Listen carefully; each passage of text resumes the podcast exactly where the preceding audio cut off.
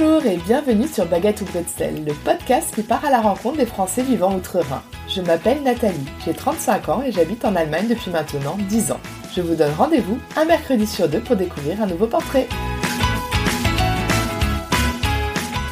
Lors de son expérience VIE en tant qu'ingénieur ferroviaire à Berlin, Bastien fait la rencontre de Romain. Ils se lient d'amitié et étant tous deux amateurs de fromage, ils s'imaginent rapidement ouvrir leur propre fromagerie dans la capitale allemande. Neuf ans plus tard, Bastien nous raconte la naissance du projet jusqu'à l'ouverture de la boutique et les changements survenus depuis le printemps 2020. Je vous souhaite une très bonne écoute.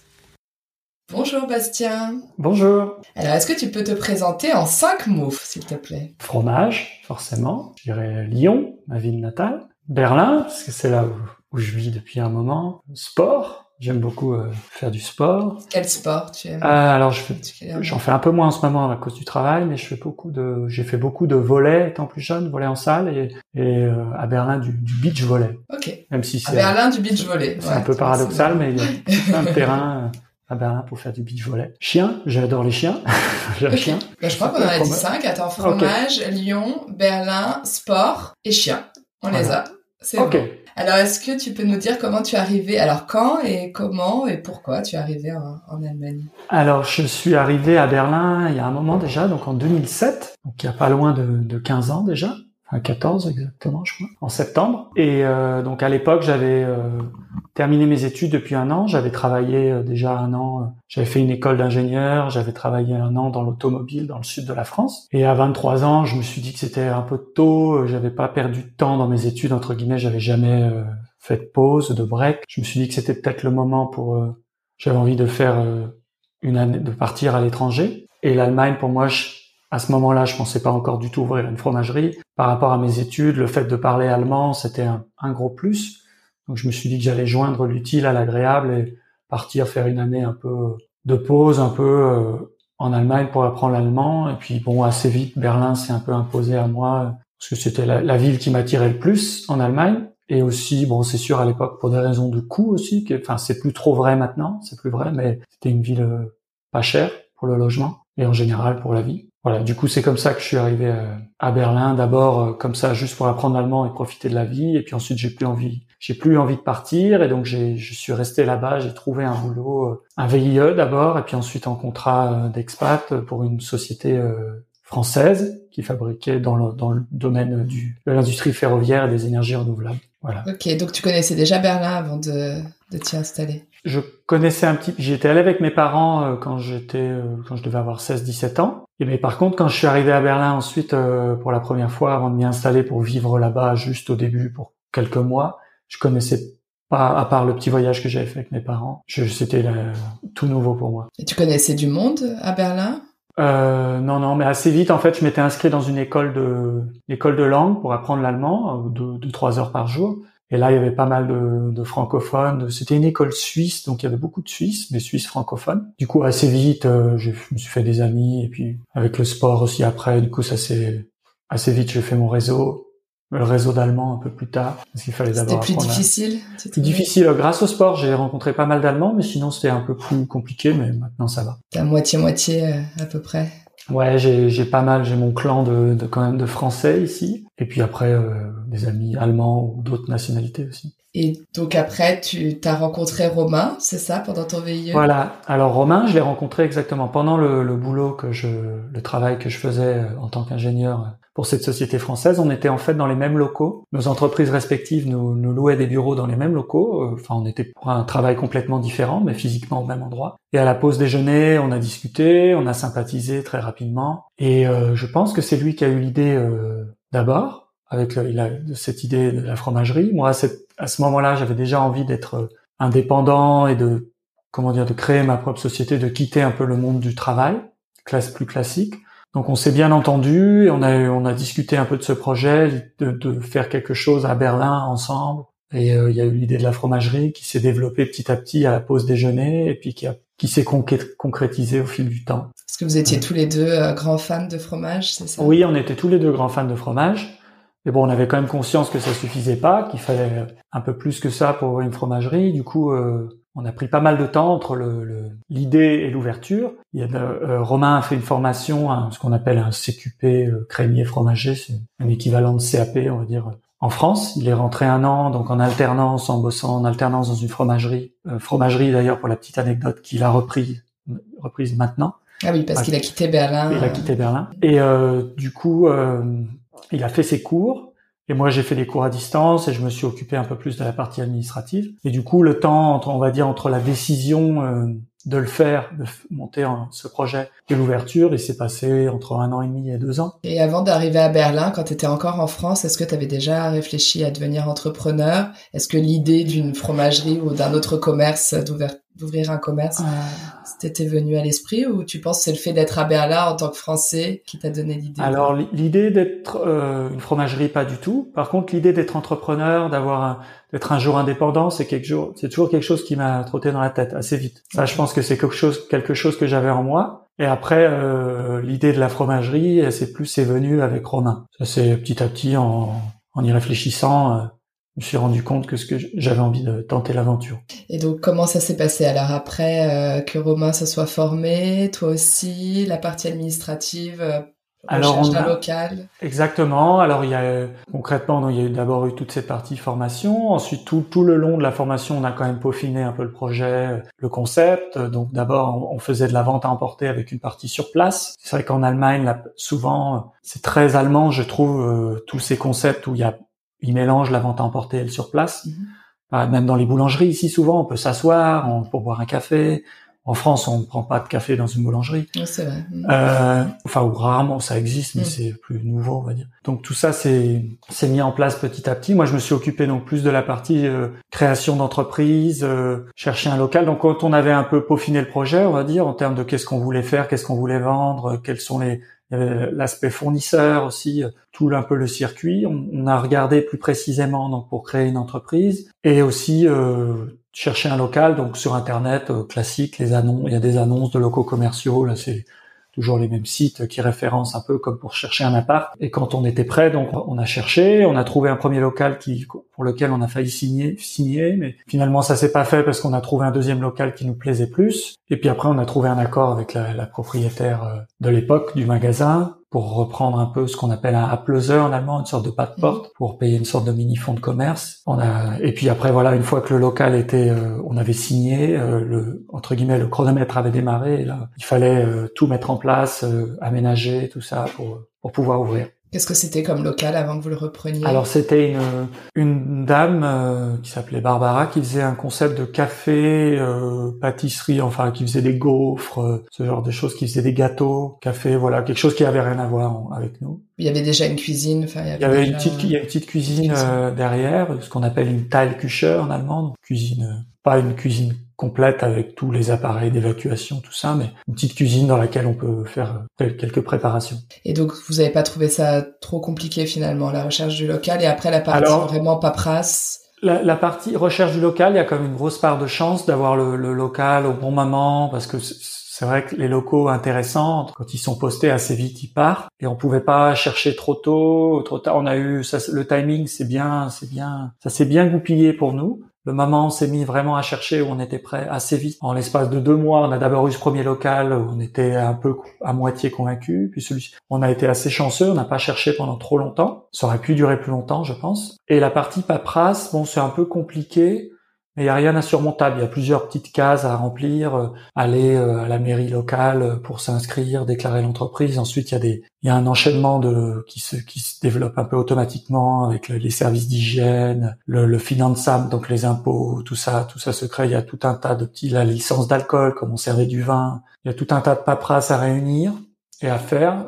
C'est un peu laborieux, mais il y a rien de et ça, ça coûte aussi des sous. Mais il y a rien d'insurmontable. Faut. Vous l'avez fait tout seul. Vous n'êtes pas fait accompagner. Non, pour ça on l'a fait tout seul. À ce moment-là, bon, c'était plus compliqué forcément avec l'allemand. On l'a fait tout seul. On a eu un conseiller qui nous a aidé pour mettre en place un, un business plan, pas vraiment pour la partie création d'entreprise, mais qui s'est avéré par la suite pas être trop très utile, mais on le savait pas à ce moment-là. Mais, mm. sinon, pour la partie création d'entreprise, on, on l'a fait nous-mêmes. C'était un peu laborieux avec l'allemand. Hmm. Votre niveau d'allemand était déjà bon à l'époque Il était correct, euh, moins moins bon que maintenant. Il est toujours loin d'être parfait, hein, hmm. toujours notre accent, et on fait toujours des fautes, mais il était suffisant, on va dire, pour pour pour cela. Ça faisait un, à ce moment-là, quand même, oui, ça faisait plusieurs années déjà qu'on était en Allemagne, donc ça allait. Et vous êtes passé par la banque pour un prêt ou vous avez pas eu besoin Non, justement. Alors le conseiller auquel on avait fait appel, c'était pour euh, éventuellement euh, passer par une banque, euh, mais on n'a pas eu besoin finalement pour. Bon, je peux rentrer dans les chiffres, hein, j'ai rien à, cacher entre guillemets on a eu un budget de départ euh, de 70 000 euros. Donc on avait besoin de réunir entre le, le, fonds de commerce à payer, qui était euh, une bonne moitié de ça, environ 40 000 euros. Euh, le reste c'était du matériel, euh, chambre froide, vitrine de fromage, tout ça. Mmh. Première commande. Enfin en gros on a eu une caution, des trucs. on a eu besoin de 70 000 euros au départ. Et entre mes économies les économies de Romain plus nos aides, les aides qu'on a pu avoir de notre famille, nos familles respectives, on a réussi à réunir euh, cette somme d'argent. Et du coup, en fait, on n'a pas, euh, on n'a pas fait appel à, à. Et vous avez dû faire euh, des travaux de rénovation Alors on a beaucoup bricolé nous-mêmes. On a eu le local euh, entre, on a commencé, à, on a eu deux trois mois de location du local et, euh, et, ensuite on a ouvert. On a mis, on a fait un maximum de choses nous-mêmes. Après c'était pas mal de bricolage, enfin de la peinture. On a fait appel à des professionnels pour de l'électricité. Mais sinon tout ce qui est un peu construction d'étagères, tout ça, tout ce qui est bricolage, on va dire de mm. Pas un niveau trop élevé, mm. on l'a fait nous-mêmes. Ça vous a permis aussi d'économiser, j'imagine. Oui, voilà on était un peu aussi euh, le budget 70 euh, 000 euros, c'était vraiment euh, plus euh, ric-rac entre guillemets. Enfin, c'est une grosse mm. somme, mais c'était sans sans faire appel à des professionnels. Donc le, le concept, c'était vraiment de la vente à emporter, un peu de surplace. vous vendez pas seulement du fromage, hein, vous avez. on vend aussi, on a le fromage, c'est le produit principal, mais on a aussi un peu un petit rayon charcuterie qu'on a toujours d'ailleurs, et et quelques vins qui vont bien avec le fromage. On n'est pas caviste non plus, mais on a une quinzaine de références de vins et aussi quelques petites confitures, enfin des baguettes, tout, tout, on va dire, a un lien direct avec le fromage. C'était, c'était l'idée. On voulait pas euh, faire une épicerie fine, comme il y avait déjà pas mal de concepts assez similaires. Vraiment se focaliser sur le fromage. Et donc à l'époque, donc euh, vente à emporter et sur place avec des planches de fromage et des fondus, des raclettes. Et le nom de la caserie alors, comment c'est venu? Le nom de la caserie, euh, si je me trompe pas, il me semble que c'est moi qui l'ai eu cette idée. dans les, on a eu plusieurs idées et euh, ça s'est venu assez naturellement. L'idée, on voulait un nom vraiment qui annonce la couleur, avec le donc le mot Käse, qui veut dire bien sûr fromage en allemand. Donc euh, ce mot euh, donc était clair sur le, le, concept et en même temps, on voulait aussi le, le que ça soit allemand, mais en le francisant un peu, donc avec le riz à la fin on trouvait l'idée sympa euh, pour donc bien sûr faire penser à boulangerie, pâtisserie, tout ça. Les, Allemands connaissent. Du coup, voilà l'idée. Euh, assez vite, on a fait un petit sondage auprès de nos amis et ça a bien plu. et d'ailleurs, le ça, ça plaît toujours. Enfin, mm. je pense qu'on a on a pris une bonne décision sur le. Ouais, je pense aussi. Que vous l'avez ouverte en, quelle année alors En avril 2012. Avril 2012. Hum, donc Romain après a, quitté la caserie et retourné en France. À quel moment alors euh, Relativement récemment par rapport à ça. Il est rentré en au début de, de Corona, tout ça il est rentré euh, en 2020. D'accord. Donc de 2012 il est rentré, il a décalé un peu son départ avec euh, le Covid, mais il est parti en juin 2020. On sait pas du tout, on sait, on est toujours amis. Hein, je l'ai vu récemment. Euh, donc il avait juste pour des aspirations personnelles envie de, de rentrer en France avec sa famille. Il a un fils, sa femme, et donc il est rentré dans sa région natale en Provence. Et donc, comme je le disais plus tôt, il a repris la fromagerie dans laquelle il avait fait son stage. Il est maintenant propriétaire de cette fromagerie. Voilà, et donc il avait envie de rentrer le mal du pays. Donc de 2012 à 2020, vous étiez euh, tous les deux à la caserie. Associés, voilà. Associés. Comment ça s'est passé? Alors, est-ce que ça a tout de suite bien fonctionné? Est-ce que ça a mis du temps? Ça, ça, ça, a mis du temps. Ça, ça s'est développé petit à petit, mais on était assez satisfait assez rapidement dans le sens où assez vite on a pu, euh, on va dire, rembourser les factures, ne pas perdre d'argent. On a mis quand même plusieurs mois, une petite année avant de se verser un salaire, un petit salaire au début, qui a ensuite, avant d'avoir un salaire décent, deux trois ans plus tard. Enfin, mais assez vite on n'a pas on a quand même pu on n'a pas dû rien on n'a jamais réinjecté de mm. d'argent on a, on a on avait fait quand même quelques économies on avait prévu le coup on savait que ça allait être euh, les premiers mois enfin les premiers mois ou première année allait peut-être être un peu dur mais à ce moment-là lui n'avait pas d'enfant euh, on était en mode un peu jeune à Berlin on, peut limiter le, le, budget mensuel pour survivre mais donc ça et ensuite ça s'est développé euh, très régulièrement, petit à petit, d'année en année. Euh, voilà, le, donc on, on était content quoi. Ça c'est la proportion. Ce qui est intéressant, c'est de voir que la proportion de vente à emporter, l'aspect un peu plus fromagerie, boutique à la française, a toujours gagné du terrain. Au début, on était à 50-50 et ensuite, bien sûr, à cause de, du Covid, on a dû euh, arrêter le surplace. Mais même avant cela, on était déjà à 80% du chiffre d'affaires à emporter, 20% sur place. Donc vraiment, le, la vente à emporter a décollé. Ça a mis du temps, mais ça, ça c'est. Mais c'est mieux pour vous au niveau de la marge, etc. Exactement, c'est mieux pour nous. Euh, euh, déjà, d'un point de vue personnel, ça, on ferme les horaires de la boutique, on ferme plus tôt. Ensuite, moi, c'est un boulot qui me plaît plus, euh, le conseil aux clients, d'écrire les fromages, l'aspect euh, gastronomie, euh, c'est sympa, mais c'est c'est moins ce qui me plaît et ce qui plaisait à Romain aussi. Donc on n'était pas mécontent de développer euh, dans ces directions. Donc le Corona, alors comment vous l'avez vécu? Alors on a été euh, plutôt, euh, on a été chanceux, clairement, je peux dire, si je compare par rapport à nos à nos collègues, si je peux dire. Enfin, les, on travaille avec quelques restaurants, donc on est un peu impliqué dans le milieu de la gastronomie ici à Berlin, et donc on voit eux, bien sûr, qu'ils ont beaucoup souffert. Et nous, on a eu de la chance, comme on vendait à ce moment-là surtout un produit à emporter, on a dû arrêter notre partie sur place. Mais bon, comme je le disais avant, comme elle était très minoritaire, on n'a pas souffert comme on a pu faire la vente à emporter. On a pu continuer normalement et en plus il y a même eu autant au début il y a eu un petit euh, un recul, je dirais les premières semaines il y a eu vraiment une, une panique générale un peu avec les achats de papier toilette, de paquets de pâtes, tout ça où les gens se sont focalisés sur l'essentiel. Et ensuite les, le, on va dire les choses normales ont repris leur cours. Les gens ont voulu se, se faire plaisir un peu comme ils pouvaient plus aller au restaurant. Donc euh, on a même eu des ventes euh, un peu supérieures à, à d'habitude qui ont compensé, on va dire, le surplace.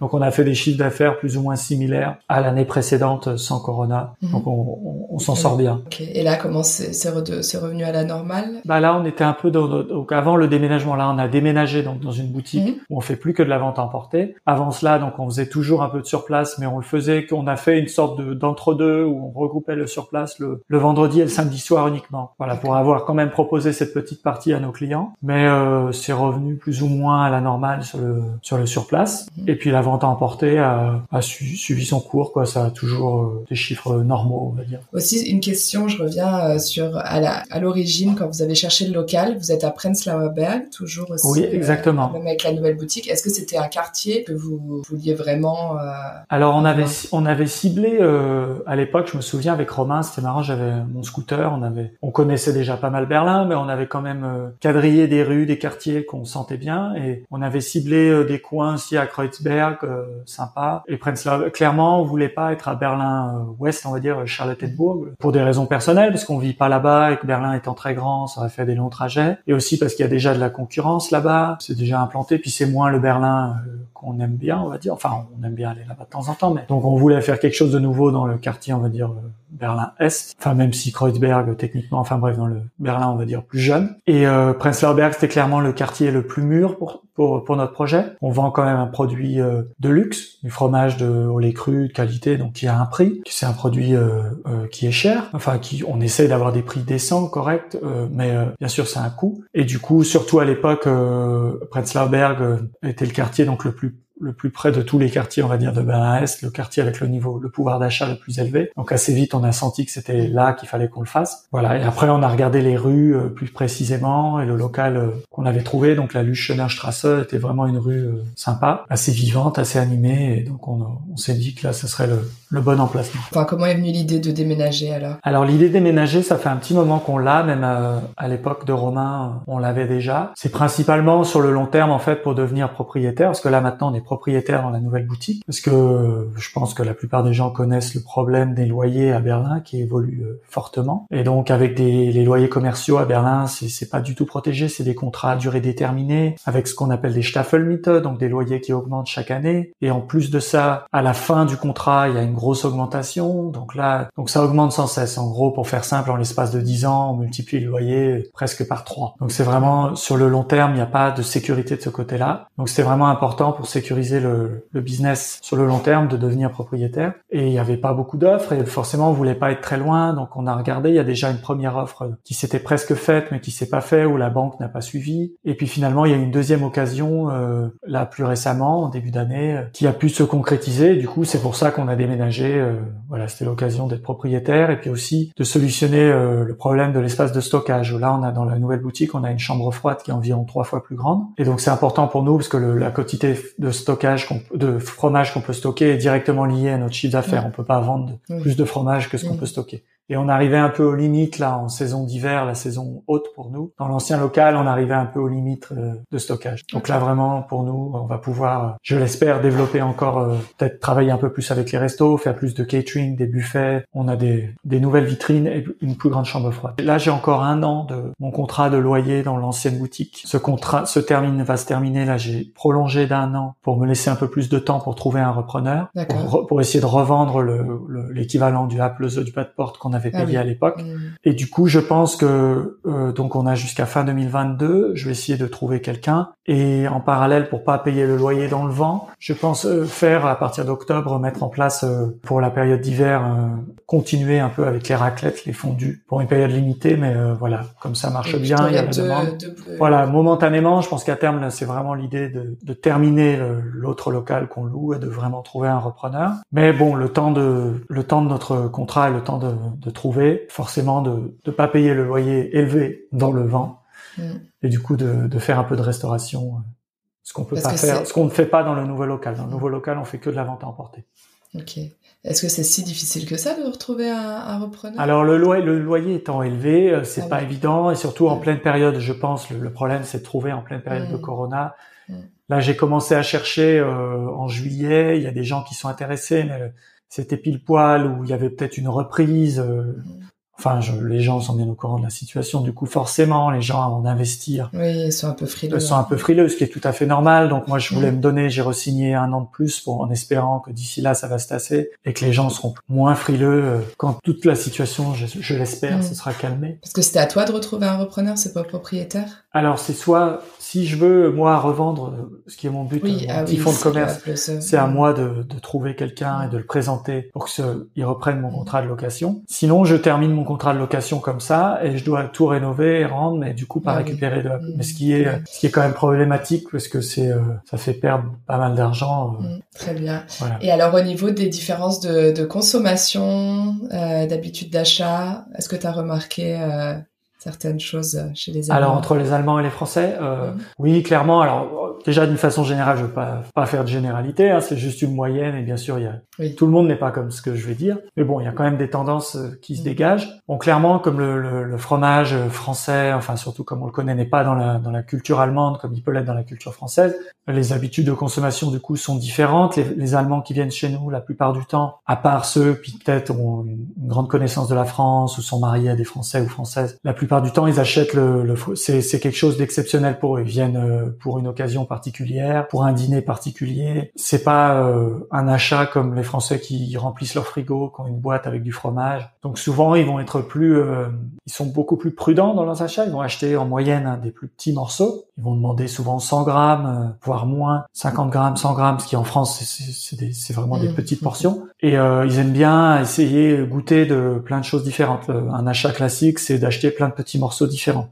plutôt qu'une grosse tranche de comté avec un chèvre et le, truc classique mais bon en même temps c'est ça a ses inconvénients et ses avantages l'inconvénient c'est bien sûr c'est plus de travail pour nous euh, de faire plein de petits morceaux, de faire une vente qui va durer euh, potentiellement longtemps pour un montant pas trop élevé, mais en même temps il y a un aspect aussi intéressant de, de, de, de conseiller des gens qui connaissent pas encore le produit et du coup euh, là c'est là que tout, prend notre, tout notre rôle un peu prend son sens de les convaincre là où des Français sont peut-être plus euh, convaincus de ce qu'ils ont envie et du coup là où sur une vente avec des Français ça sera plus classique genre je veux ça je veux ça mmh. point barre. Ils savent ce qu'ils achètent quoi. Voilà du coup c'est quand même une tendance c'est quand même des plus petits morceaux plus petite quantité et quand même une, une, grande réflexion, moins de. Ils aiment beaucoup euh, goûter. C'est un grand grand truc. Ils veulent toujours goûter pour pas prendre de risques. Souvent quand même pour être sûr qu'ils aiment. Euh, voilà, c'est quand même un process plus long euh, de réflexion. Quelle est la proportion de votre clientèle allemand, français ou étranger? Alors on a quand même, on est en Allemagne, hein, donc on a quand même, je dirais, une,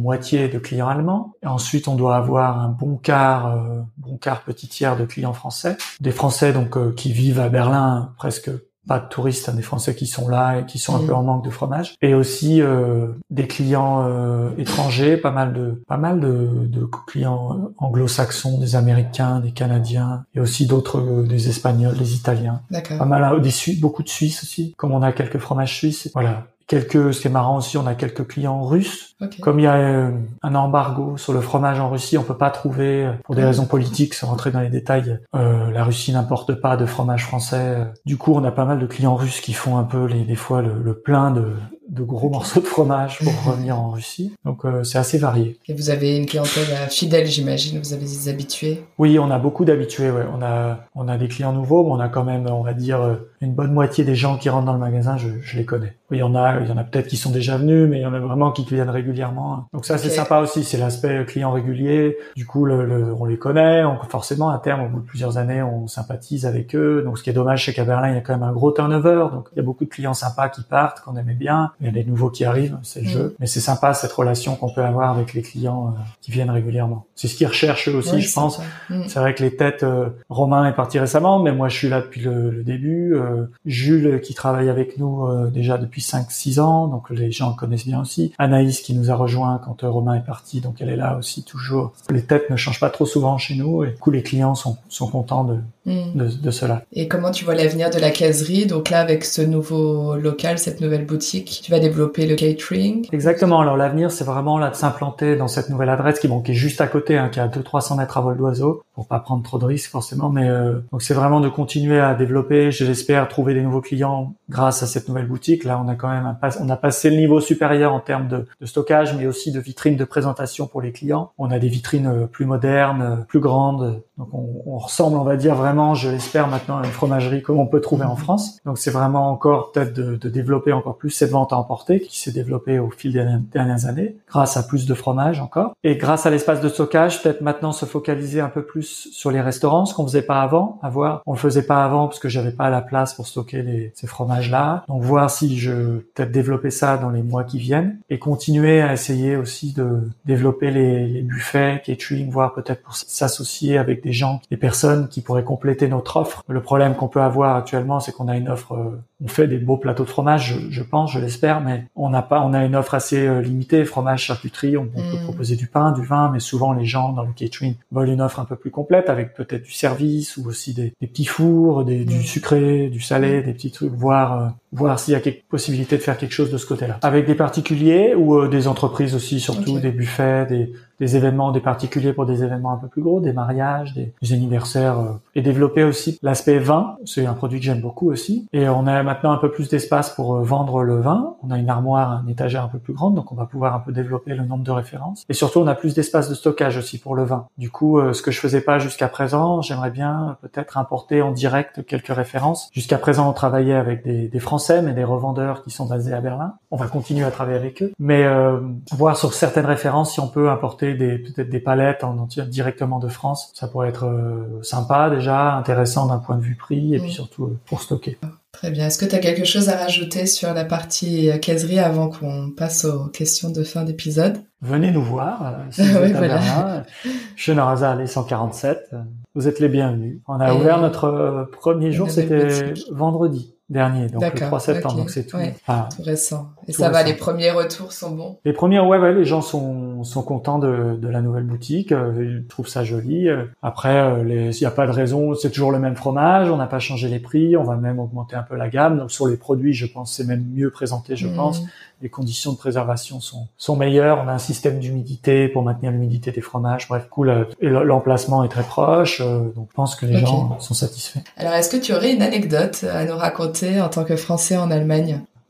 Déjà remarqué, c'est les Allemands qui leur passion pour les glaces ça, ça m'a marqué, les glaces. Euh, qui, qui, mangent des glaces en plein hiver ou qui soient capables ici à Berlin des fois de faire 45 euh, minutes de queue pour, pour manger une glace. Ça, ça, me, ça me sidère. Est-ce que tu t'y es mis aussi? Alors j'aime bien les glaces, mais, euh, mais pas de là à faire 40 euh, minutes de queue pour manger une glace, non. Et pas J'aime bien les glaces, mais voilà, il faut que les conditions soient présentes. Mais, mais je, je suis fasciné par cette, cette ça. Et puis aussi, ce qui est marrant, c'est toute la culture à Berlin, la culture FKK dans les Mm. les gens qui sont tout nus dans les parcs.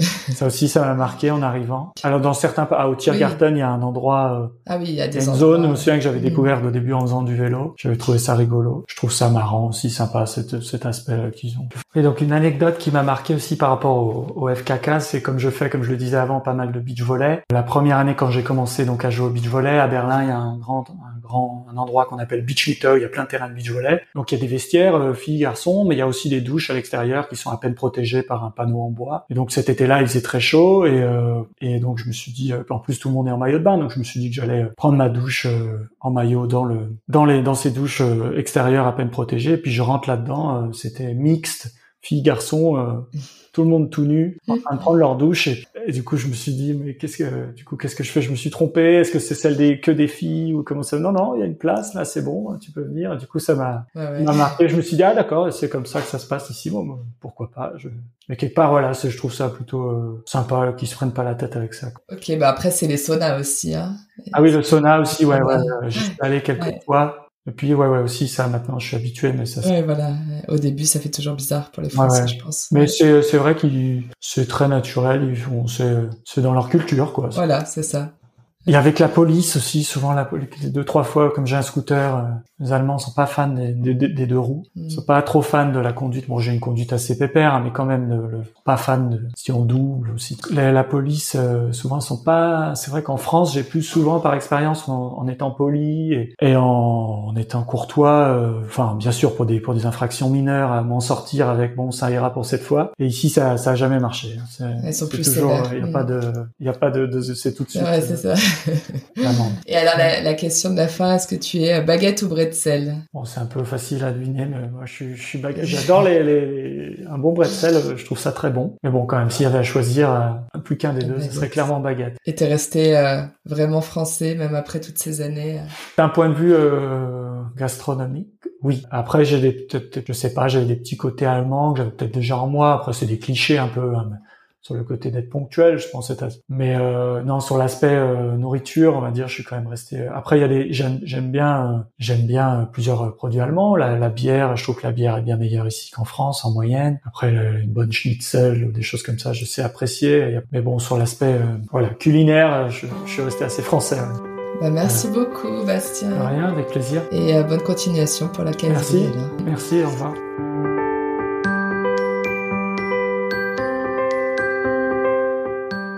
J'espère que ce nouveau portrait vous a plu. Vous pouvez soutenir ce podcast en lui attribuant 5 étoiles sur Apple Podcast ou en vous abonnant via la plateforme d'écoute que vous utilisez. Merci pour votre soutien et à bientôt. Tchuss